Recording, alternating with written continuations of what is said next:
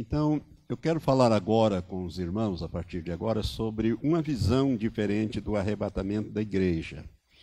É, nós vamos é, pegar aqui uma linha do tempo. Novamente, eu volto àquela linha do tempo dos eventos, a Terceira Guerra Mundial, Gog e Magog, o palco está montado na Síria, armas nucleares, já falei sobre isso, os irmãos se lembram, né? É, falei também da abertura do sexto selo, nós lemos o texto, examinamos com mais cuidado cada versículo desse texto. E vamos falar então a partir daqui o surgimento do anticristo, que é o capítulo 13 de Apocalipse. Já falei alguma coisa, esse homem está na terra, está preparado, ele deve assumir no seu tempo, no tempo quem vai revelar o anticristo, no meu entendimento, é Satanás para que ele, ao seu tempo, o tempo dele, ou seja, seja revelado. Nós sabemos que agora o que o detém é o Espírito Santo que está na igreja. Então, quando a, a era da igreja terminar, né, o Espírito Santo, irmãos, ao contrário de que alguns ensinam, inclusive o profeta, ele não vai embora e deixa esse mundo aqui ao, ao Deus dará. Não, ele vai, vai haver salvação durante a grande tribulação. E a salvação, é, ela precisa da participação do Espírito Santo. Entretanto, é, ele não vai estar mais atuando, restringindo o mal através da vida da igreja. Então, para aqueles que forem ficar, você toma cuidado. Você toma cuidado, não se meta a expulsar demônios. Por quê? Porque você não vai conseguir. Fuja que Jesus disse acerca da grande tribulação, ele disse: quem estiver na Judéia, fuja para os montes. Fuja, porque você vai ser caçado, você vai ser perseguido, e se você for encontrado, você será martirizado. Mas isso, eu quero passar só a linha do tempo aqui. O arrebatamento do filho varão, a igreja invisível, o corpo de Cristo. E aqui nós vamos começar a entrar nesses estudos santos deixados para trás, a mulher no deserto, a igreja visível. Então nós temos, é, durante 1260 dias, os três primeiros anos e meio, a mulher vai estar no deserto. Irmãos, é, é, se você nunca ouviu o, arrebatamento da igreja, que eu ensino há 30 anos, cerca de mais ou menos 30 anos, quando Deus me deu esse entendimento, é, eu ensino o arrebatamento da igreja de dois ângulos: do ângulo visto da terra para o céu, que é o baseado em 1 Tessalonicenses, capítulo 4, a partir do verso 13, né, que o apóstolo Paulo descreve: né, Jesus voltará, trará com ele e, e, tocará a trombeta, vai ouvir a voz do arcanjo, vão ressuscitar os que morreram em Cristo, os outros serão transformados, né, e subiremos a encontrar o Senhor nos ares. Eu quero que você entenda o seguinte: por que, que há tanta teoria sobre o arrebatamento da igreja, um assim, um assado, cozido? Por quê? Porque alguns ficam presos nos ensinamentos de Paulo, outros pegam os ensinamentos de Jesus nos evangelhos.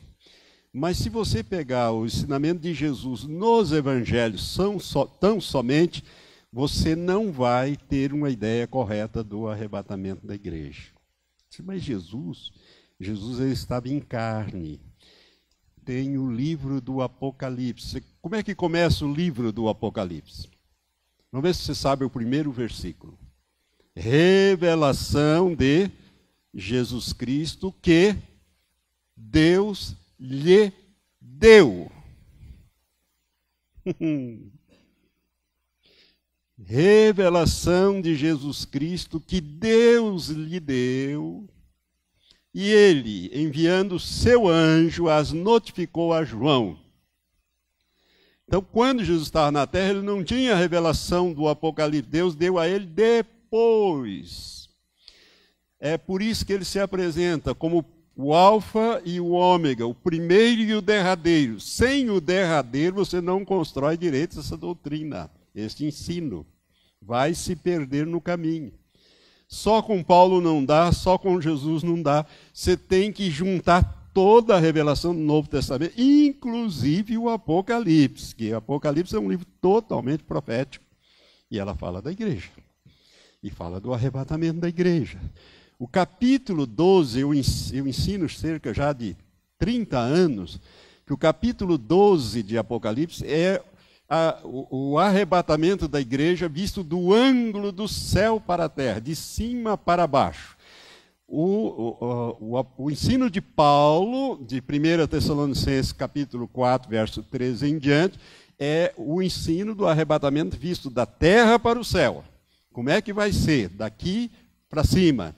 Mas o capítulo 12 de Apocalipse é de cima para baixo. É do ângulo do céu para a terra. Se você nunca ouviu esse estudo, está lá um, na primeira página do meu site, tem lá o arrebatamento da igreja. Eu ensino os dois, duas horas e meia, mais ou menos, duas horas e quarenta, eu falando só sobre este assunto. E preciso que você vá lá e se informe, porque eu vou partir dali para coisas que nós vamos falar agora é, sobre este assunto.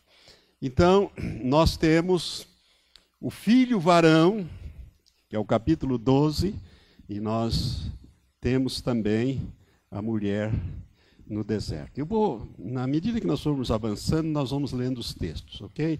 Nós vamos projetando ou lendo os textos. Irmãos, a Bíblia fala de uma igreja binária. A igreja é binária, é um padrão de duas igrejas, é um modelo de duas igrejas. Por exemplo, exemplos bíblicos nós podemos tirar. Quando Jesus manda João escrever sete cartas às sete igrejas que estão na Ásia, duas dessas igrejas se destacam porque não há repreensão para elas. Não há repreensão para essas duas igrejas. Elas são, então, as igrejas em Esmirna, que significa perfume, e também em Filadélfia, que significa amor fraternal uma igreja onde os irmãos se amam fraternalmente. Então, para essas duas igrejas não há repreensão, para as outras cinco há. Né? E algumas são muito sérias. Então, a igreja de Esmirna, que ela é representada, é a igreja primitiva. O Apocalipse 2, de 8 a 11, o texto, descreve esta igreja, você vai ver que lá não tem repreensão para esta igreja. Né? É a igreja que começou no dia do Pentecostes e foi até o início do quarto século depois de Cristo, com a chamada conversão, entre aspas, do imperador Constantino. Esse Constantino, depois com os líderes da, da, da, igreja que ele havia se convertido, a igreja cristã, eles fizeram um concílio em 325, o concílio de Nicéia, e aí, neste concílio, a religião cristã torna-se a religião oficial do Império Romano. Aí termina a era da igreja de Esmirna. Ela vai até aí para entrar numa outra igreja, naquela era da, das trevas espirituais, que é, vai dominar toda a Idade Média. Então, o cristianismo passou de perseguido a ser perseguidor. Filadélfia é a igreja do arrebatamento, é a igreja dos tempos modernos. É, Apocalipse 3, de 7 a 13, descreve essa igreja. Ela começa com a reforma protestante de Martinho Lutero, de 1517, que nós comemoramos ontem 500 anos, é, o ano passado, e vai se intensificando no século 18 e 19. O século 20 começa com o avivamento da Rua Azusa, que uns dizem que foi em 1901, 1906, lá nos Estados Unidos. Quem conhece um pouco da história eclesiástica sabe que eu estou falando. E ali nascem as chamadas igrejas pentecostais, no início do século XX. Né? Nos anos 60, 70, começa um reavivamento. Primeiro é um avivamento. Depois vem um reavivamento e nascem as chamadas igrejas avivadas e neopentecostais.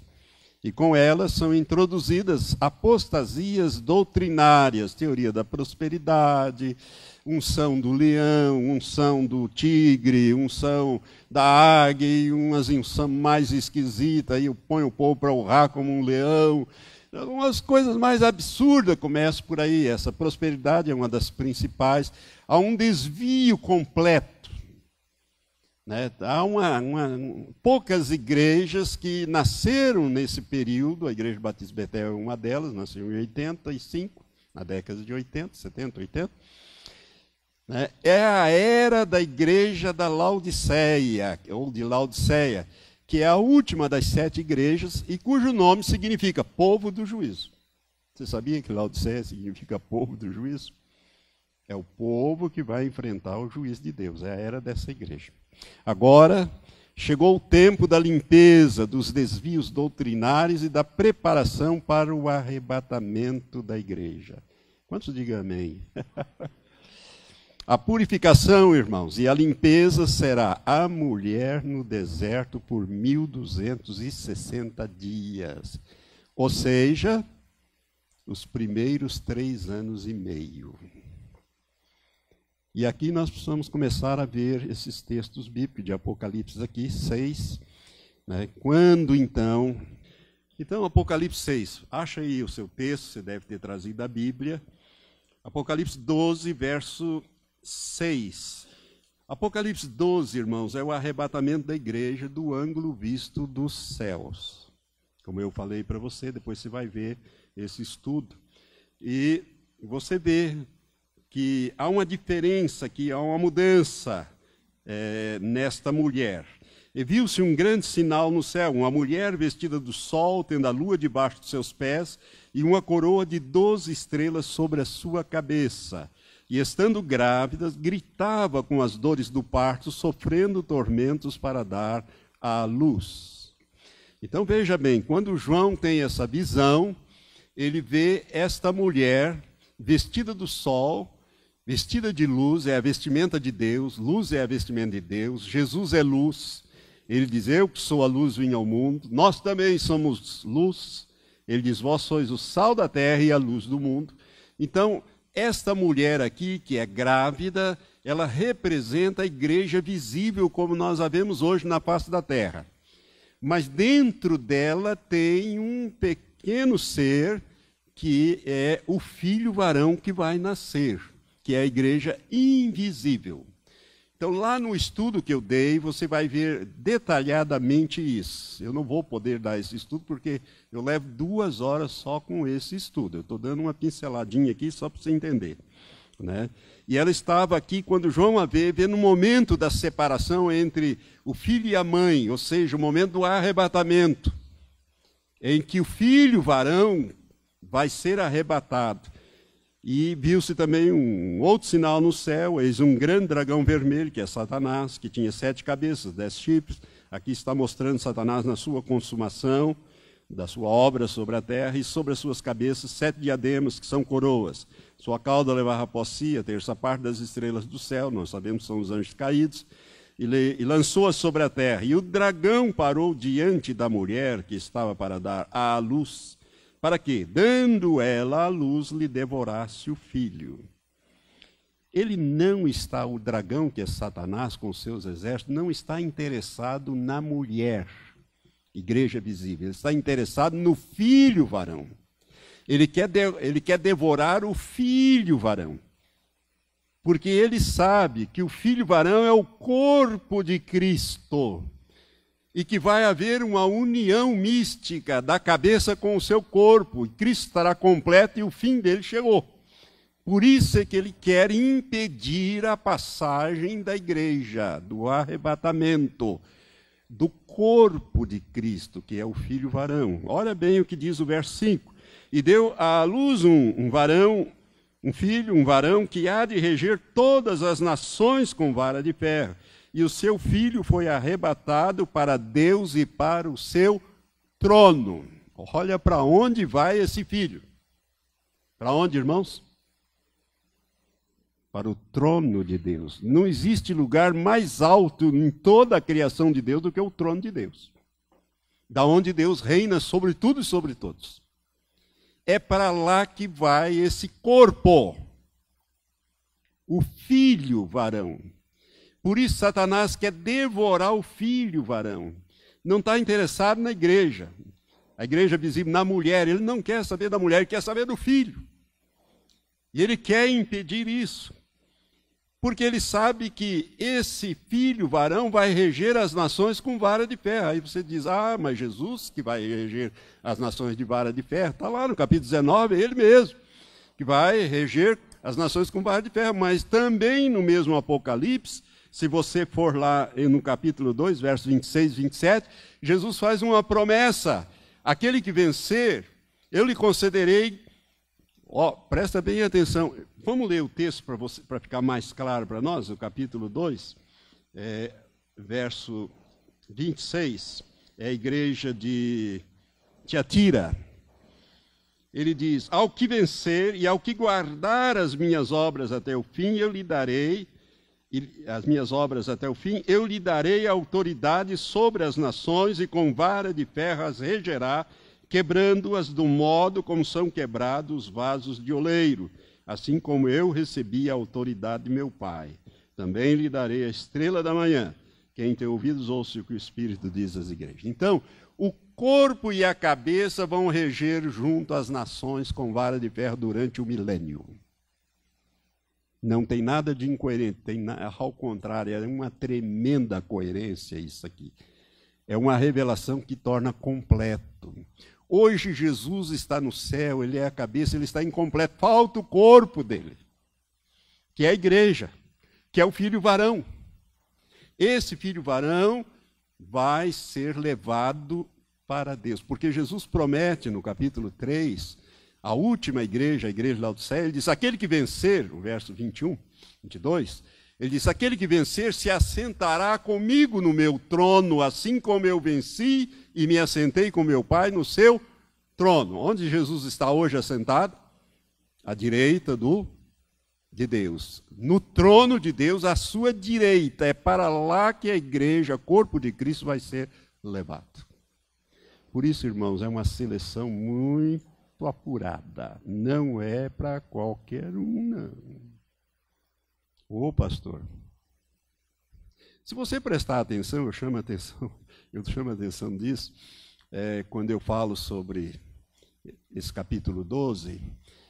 Vamos imaginar uma mulher de 1,70m, saudável, grávida.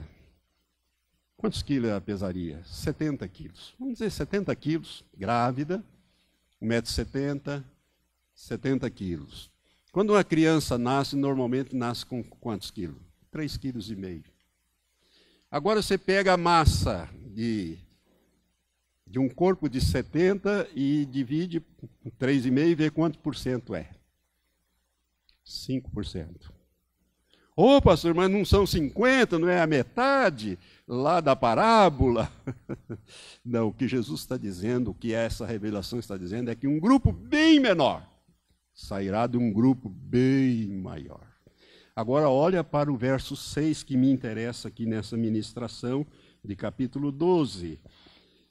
E a mulher fugiu para o deserto, onde já tinha lugar preparado por Deus para que ali fosse alimentada durante 1260 dias, ou três anos e meio, ou 42 meses, ou um tempo, tempos e metade de um tempo, três anos e meio, a forma hebraica de dizer três anos e meio. Então, ela vai ser sustentada onde? No deserto. Muda completamente a mulher, ela estava vestida de luz, resplendor, domínio sobre a lua, que é um símbolo das trevas. Ela domina sobre tudo, ela expulsa demônio, ela opera maravilhas. Agora ela foge para o deserto. Perde todo o seu resplendor, a sua beleza, a sua autoridade, porque a autoridade dela não estava nela, estava no filho varão, estava no meio dela. A igreja. Mas a igreja foi levada. Chegou lá no céu. Esse estudo é maravilhoso, irmãos, porque ele abre o nosso entendimento acerca de uma porção de coisa que a gente aprendeu errado, ou incompleto, eu diria. E aí, então, esse estudo que eu estou falando é o estudo do arrebatamento da igreja do ângulo visto do céu. Tá? Por gentileza, eu diria até, vou usar a linguagem de Paulo, por misericórdia, rogo-vos, irmãos, pelas misericórdias, pelas compaixão de Deus que você veja esse estudo, senão você não vai entender bem o que eu estou falando. Então, veja bem. A mulher vai fugir para o deserto.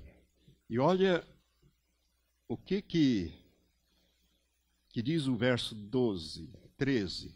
Quando, 13. Quando o dragão se viu precipitado na terra, porque ele vai ser deslocado das regiões celestes, com todo o seu exército, perseguiu a mulher que dera à luz o filho varão. Agora ele está interessado na mulher. E foram dadas à mulher as duas asas da grande águia, para que voasse para o deserto, ao seu lugar, onde é sustentada por um tempo e tempos e metade de um tempo, ou seja, três anos e meio, fora da vista da serpente. E a serpente lançou da sua boca atrás da mulher água como um rio para fazer com que ela fosse arrebatada pela corrente. A terra, porém, acudiu a mulher, e a terra abriu a boca e tragou o rio que o dragão lançara da sua boca. E o dragão irou-se contra a mulher e foi fazer guerra aos demais filhos dela, os que guardam os mandamentos de Deus, para mim são os judeus, e mantêm o testemunho de Jesus, são aqueles que converterem durante a grande tribulação. Esses vão ser alcançados pela serpente. Mas a mulher é sustentada no deserto fora do alcance da mulher por Deus. Três anos e meio. É a mulher no deserto por 1260 dias. Deu para entender até aqui? Eu estou fazendo uma, uma explicação bem rápida do que a Bíblia fala, do que eu já ensinei. Né? É, a igreja binária, vamos lá. Agora eu vou dar quatro exemplos bíblicos dessa igreja binária. Nós vamos ver com profundidade as virgens prudentes e as virgens décia, de Mateus 25, de 1 a 13.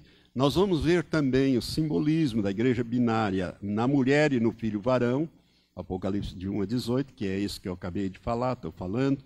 O terceiro tema que nós vamos estudar é Marta e Maria, João, capítulo 11, de 1 a 32, na ressurreição de Lázaro, e também Enoque e Elias, os dois personagens que não provaram a morte física. Também é um símbolo da igreja binária, da igreja que vai e da igreja que fica.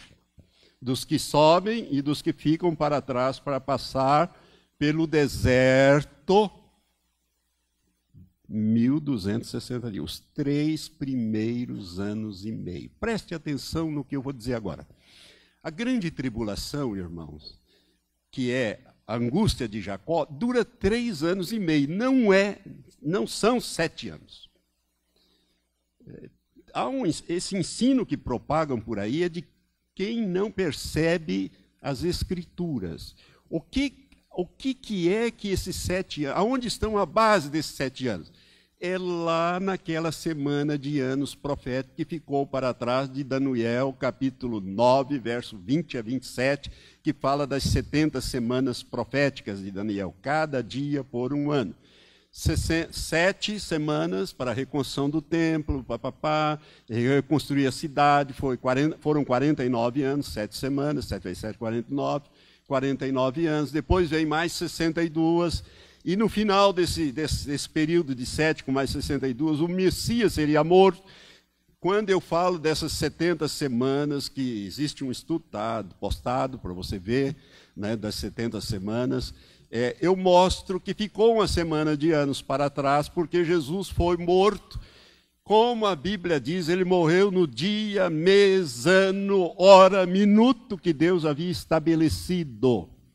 E a partir dali, Deus fez parar a história profética do povo judeu, não a história secular, profética. Só a parte profética. Deus fez parar a história profética, abriu um mistério que era oculto no Antigo Testamento, que Paulo recebe a revelação em Efésios e Colossenses, aquele mistério que é Cristo e a igreja, igreja corpo de Cristo. O mistério é a igreja. A igreja que você não acha no Antigo Testamento, você só vai achar no Novo. Né? Que é esse mistério que esteve oculto.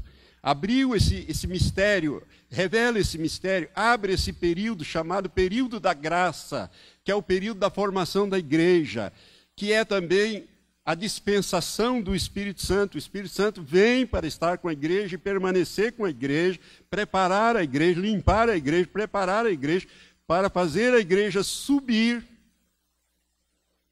subir e levá-la e apresentar ao seu noivo. Pura, imaculada, santa, essa igreja, que é corpo de Cristo. Então, o Espírito Santo está aqui, não passando férias em nós, mas ele está aqui fazendo uma obra de preparação, de limpeza. Tá? Está meio difícil para alguns aí, porque são tudo coisa nova para alguns pastores. Mas todo esse material está postado no YouTube é de sua disposição para você ver. Então, nós vamos abordar a igreja binária, né, ou seja, uma dupla igreja, como padrão, como modelo, nesses quatro exemplos bíblicos. Amém? A primeira é, é as virgens prudentes e nécias, de Mateus, as dez virgens. Eu não vou ler o, trecho, o texto, o pastor tem que conhecer esse trecho, né? Todos nós conhecemos esse trecho. Cinco prudentes e cinco nécias. Jesus ele, ele encerra o sermão profético contando três parábolas. E uma delas está no capítulo 25, é a das dez virgens. Ali ele está falando de uma parte da igreja que será levada e uma parte da igreja que será deixada para trás. E essa que deixada para trás vai passar lá pelo deserto. Você descobriu quanto por cento mais ou menos vai ficar para ir para o deserto? 95%, a maioria. Irmão, você pode estar lá no meio. Eu também. É, o padrão de Deus é bem alto. Nós vamos ver daqui mais um pouco que o funil vai apertando, vai apertando e vai apertando. Olha, escatologia com o pastor Valtenir não é fácil.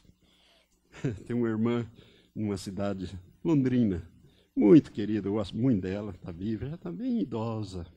Esses dias eu tive em Londrina pregando escatologia e, e ela e ela estava lá para me ouvir. Eu gosto muito de me ouvir. Mas eu fiquei sabendo, meu serviço secreto me contou, que essa irmãzinha muito querida, um dia ela disse assim: Eu gosto muito das ministrações escatológicas do pastor Valtemir. Amo, gosto demais, aprendo muito. Eu só não gosto daquela parte que diz que, que só um, um grupo pequeno que vai e os outros vão ficar para trás. Nesse ponto eu gosto mais do reverendo fulano de tal, porque o reverendo diz que todos nós vamos nasceu de novo, pronto, está carimbado o passaporte, está pronto para ir para o céu. E nós vamos todo mundo para o céu. E é assim que se ensina por aí, tanto no meio pentecostal como no meio tradicional. Mas há muitas décadas o Senhor tem me mostrado que não é assim. A coisa não é de qualquer jeito. Deus é seletivo, Deus é exigente para colocar no corpo do filho dele, que vai sentar no trono dele e governar toda a criação dele, não é de qualquer maneira. Preste atenção, a cabeça é madura, Jesus Cristo é maduro, o corpo tem que ser maduro. Não pode ser infantil. Ô pastor, infantil então é aquele, aquele que acabou de nascer. Não, não é bem não. Você pode ter 50 anos de banco de igreja e ser carnal. A igreja de Corinto era uma igreja carnal. Não tinha, não tinha falta de nenhum dom lá. Capítulo 1 de, de, da primeira epístola diz: Nenhum dom vos falta. Paulo escreveu lá.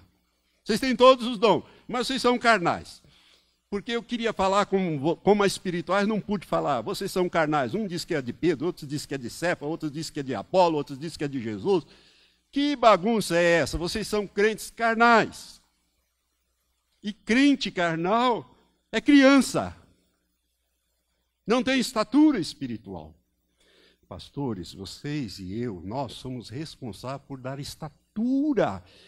Porque quando Cristo subiu, ele levou cativos que estavam no cativeiro e deu dons aos homens, escolheu uns para apóstolos, outros para profetas, outros para evangelistas, outros para pastores e outros para mestres. Para quê?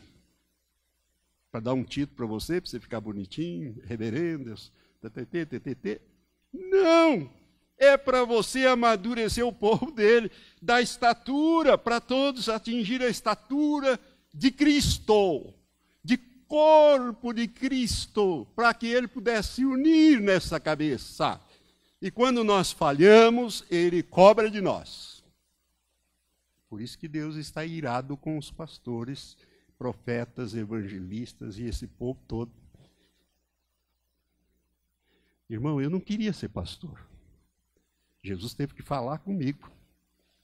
Jesus teve que me pressionar. Ele apareceu para mim. Ele falou comigo. É muito melhor ser juiz. Eu era juiz na época, muito melhor. Estava numa boa, tinha uns planos espetaculares. Estava aposentando, aposentei com 45 anos. Sou daqueles bem antigos, que comecei a trabalhar com 10 anos, com carteira assinada com 17. Então eu tinha condições. Então, mas deixa eu dizer uma coisa para você. Todas elas, vamos voltar às dez virgens aqui, todas elas eram virgens e saíram para esperar o noivo. Saíram da onde? Saíram do mundo ou do Egito. Elas foram tiradas para fora, como toda a igreja, todos os santos, todos os visíveis e invisíveis, vamos dizer assim. Portanto, eram nascidas de novo e foram chamadas do mundo para esperar a volta do Senhor Jesus.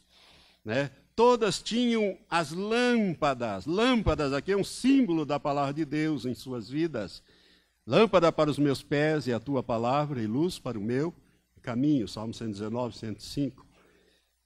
Azeite é um símbolo do Espírito Santo na nossa vida. Agora presta atenção, nós precisamos transbordar do Espírito Santo, é um azeite extra na nossa vida. Agora, agora eu vou pegar um pouco mais leve, mais pesado batismo com o Espírito Santo e com fogo. Não é isto que a gente vê por aí. Irmão, preste bem atenção no que eu vou falar agora. Isto, o Espírito Santo, ele veio habitar em nós, ele quer transbordar em nós, para nos levar a produzir o fruto do Espírito Santo e não somente dons. Dons são ferramentas que o Senhor te dá ou não te dá para você usar, depende daquilo que você vai fazer, Ele te dá essa ferramenta, não te dá. Dons são só ferramentas.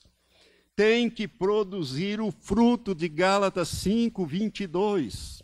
Vamos voltar lá, eu errei aqui no negócio. Gálatas 5, 22 e 23. O que, que diz Gálatas 5, 22 e 23? O fruto do Espírito é o quê? Amor, gozo, paz, bondade, benignidade, mansidão, domínio próprio, fé ou fidelidade, temperança.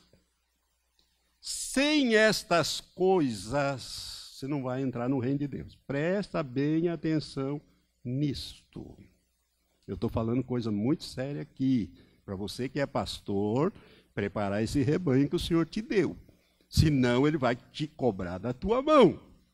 Ele vai meter esse, esse povo fora e vai chegar e dizer: é com você que eu quero tratar. O que, que você fez com as minhas ovelhas? Ah, Senhor, mas nós é, tínhamos uns cultos pentecostal lá que é sapatinho de fogo para cá, para lá, profecia, pipipi, pipipi. E Deus vai te descer o sarrafo. Cadê o fruto do Espírito na tua vida e na vida do teu povo? Sem fruto não adianta, irmãos. Você pode ter todos os dons, mas se você não tiver fruto, você vai ser cortado da videira verdadeira. Eu vou falar disso um pouquinho para frente. Tá?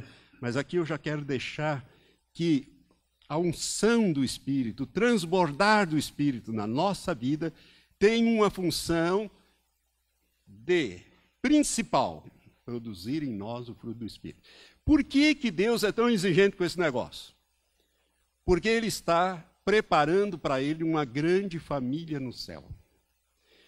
O filho padrão dele é Jesus Cristo. E, preste atenção, ele quer que todos nós, Romanos 8, 29 e 30, diz lá que todos nós sejamos parecidos com o seu filho Jesus, a fim de que ele seja o primogênito entre muitos irmãos. Por isso que aqueles que ele, que ele escolheu lá, como é?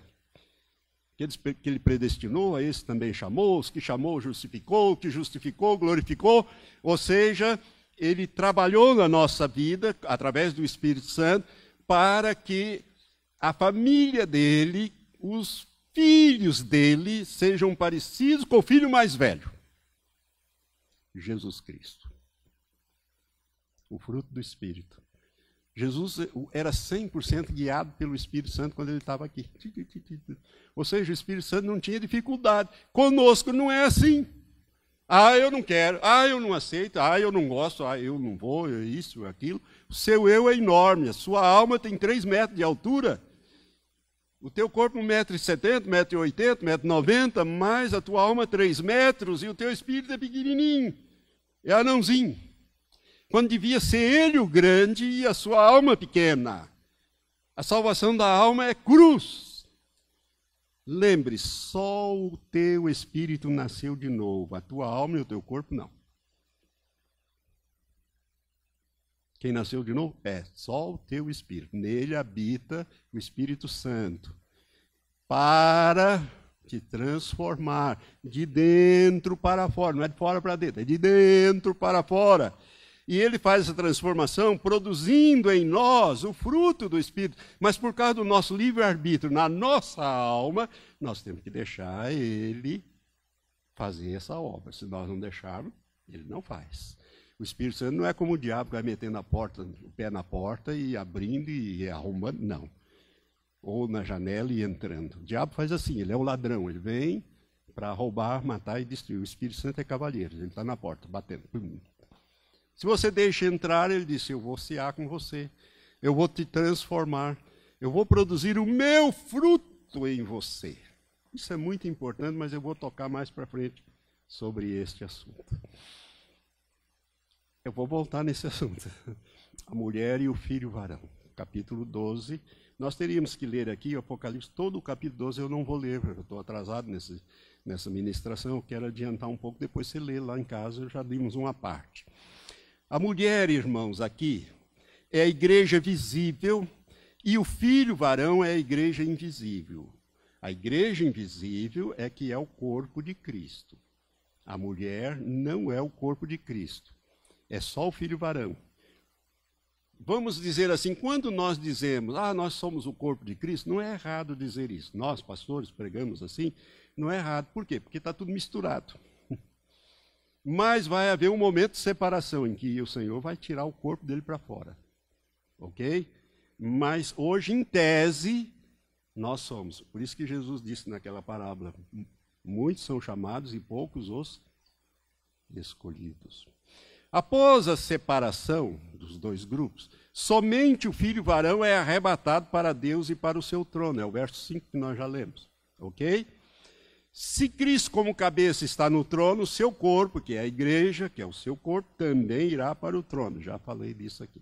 Tá? Jesus disse, ao, Apocalipse 3, 21, Ao que vencer, eu lhe concederei que se assente comigo no meu trono, assim como eu venci me assentei com meu Pai no seu trono. Presta atenção, irmãos. Das sete promessas, as sete igrejas, as sete cartas, não tem nenhuma para quem perde. Não tem promessa nenhuma para perdedor lá. É só ao que vencer. Ao que vencer eu farei isso, ao que vencer eu farei aquilo, ao que vencer eu escrevo dele o nome no livro da vida, ele vai ter o fruto, ele vai receber um novo nome, mas só ao que vencer. E a última das promessas, a mais gloriosa de todos, que é a igreja da Odisseia, que é essa nossa igreja desse tempo. O Senhor disse: Aquele que vencer, ao que vencer, se assentará comigo no meu trono. Você quer se assentar com o Senhor no seu trono? Esse é o objetivo maior. Irmãos, essa é, essa é a grande proposta de Deus para nós. Mas a coisa não é muito de qualquer jeito, não. É, é, é selecionado. Você está vendo que é selecionado. O Senhor Jesus, misticamente falando, cabeça e corpo, estará reinando sobre as nações no milênio. O texto que nós já lemos também. Ah, ok? É... Se você é, também, isso aqui eu já falei, a, reparar as proporções entre a mulher e o filho varão, em termos de massa corporal, percebe-se que a mulher no deserto será formada pela esmagadora maioria dos cristãos nascidos de novo hoje, que não levam a sério a palavra de Deus, nem o processo de santificação, sem a qual ninguém verá o Senhor. Hebreus 12, 14. Irmão, sem separação e consagração a Deus, não tem acerto com Deus.